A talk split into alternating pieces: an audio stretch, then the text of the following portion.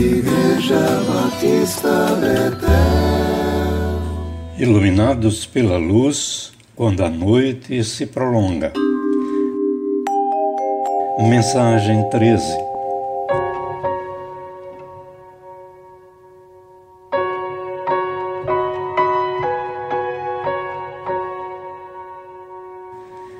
E o Deus da paz será com vocês.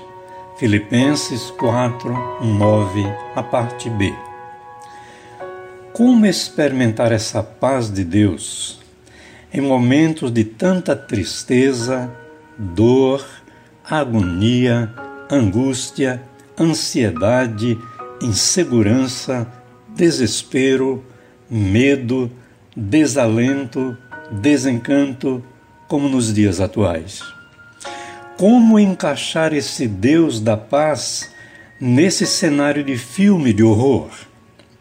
Alguém disse em sua dor profunda: Isso parece retórica religiosa, frase semelhante a tantas outras dos gurus da autoajuda. Não tenho conseguido encontrar esse Deus da paz, muito menos a sua paz. Estou em conflito, minha fé está em crise é um testemunho sincero de alguém que está vivendo um tipo de sofrimento que lhe é próprio. Cada um sofre seu sofrimento do seu jeito, na condição em que se encontra. Precisamos respeitar isso e ajudar se houver oportunidade e se estivermos preparados para isso.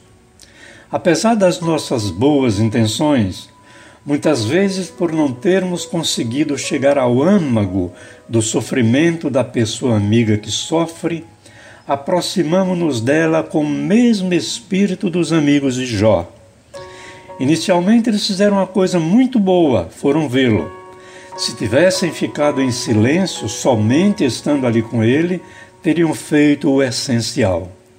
Mas fizeram o que não deviam, porque não tinham capacitação para tal Começaram a falar, a tentar consolá-lo a partir do que não estavam experimentando, a partir do seu jeito de ver as coisas, e tudo soou falsamente a Jó.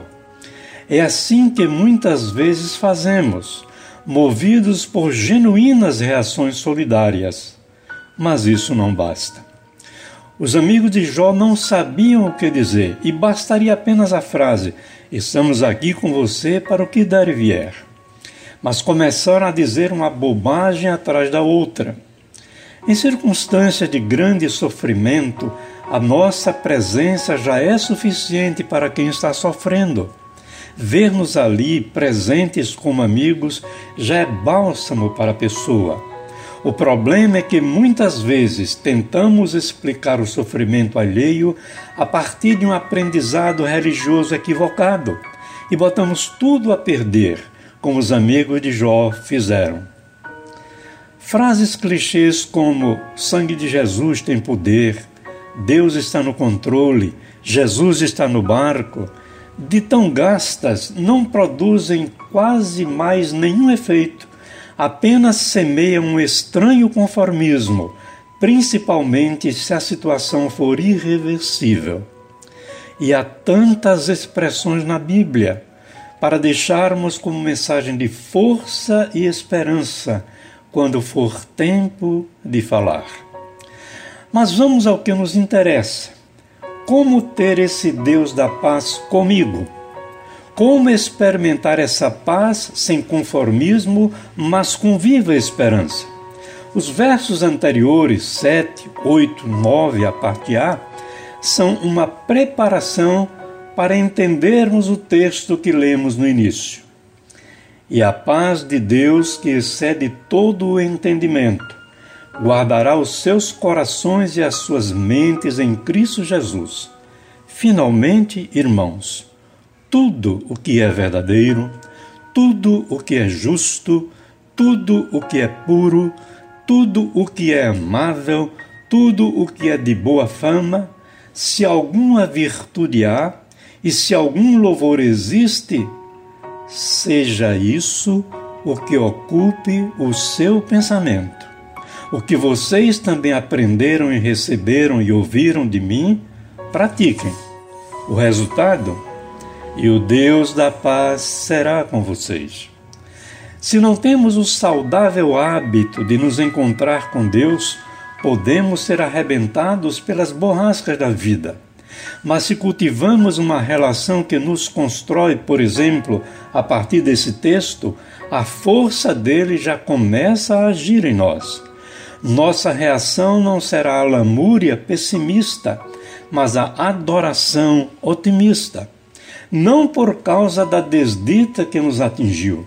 A Bíblia não nos ensina a agradecer pelo mal, mas pelo poder de Deus que está em nós e nos ajuda a superar o mal que quer nos prejudicar. O em tudo de graça de 1 Tessalonicenses 5,18 não quer dizer que devamos agradecer a Deus pelo mal, mas agradecer a Deus pelo próprio Deus, por Ele estar sempre presente conosco na circunstância adversa. Esse é o sentimento da Beracá, dos fundamentos da piedade judaica cristã, os benditos de Deus. Se você experimenta uma grande bênção de Deus, você diz assim: Senhor, eu te bendigo pela grande bênção vinda de ti. Ou se você está passando por uma grande provação, você diz: Senhor, eu te bendigo porque em todo esse drama atroz tu estás comigo, não estou só. E na tempestade ou na bonança, o Deus da esperança se revela como o Deus da paz, que em Jesus nos diz firme e suavemente: Paz seja com vocês. Deixo-lhes a minha paz. Ela é diferente da paz do mundo. Ou seja, ela nunca deixa de ser paz, mesmo que circunstancialmente não esteja havendo paz. No mistério da graça, mesmo que haja turbulências ao redor, a paz de Deus aquieta, sossega, acalma, serena, beatifica. Amém.